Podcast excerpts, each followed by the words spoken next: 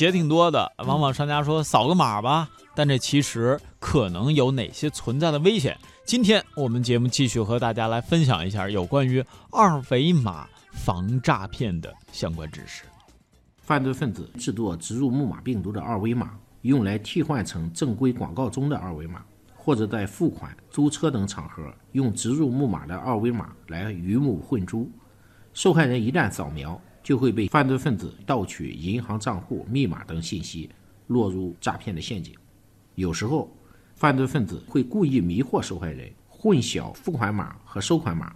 一旦需要收款的受害人误将付款码截图发送出去。钱就被对方骗走。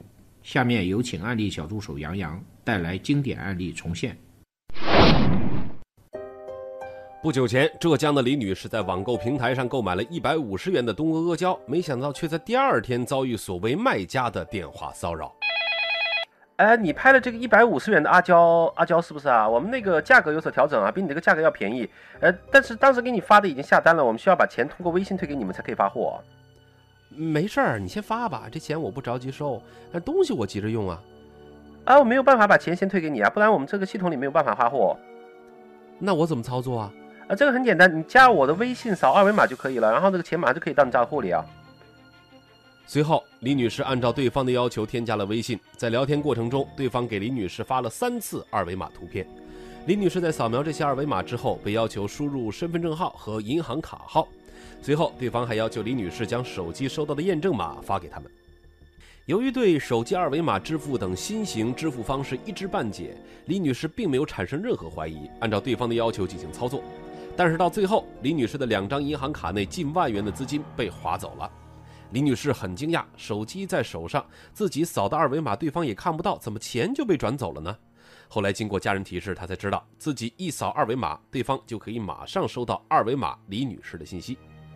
随后，李女士也同自己购买阿胶的卖家获得了联系，但对方表示，李女士被骗不是他们店铺的工作人员所为。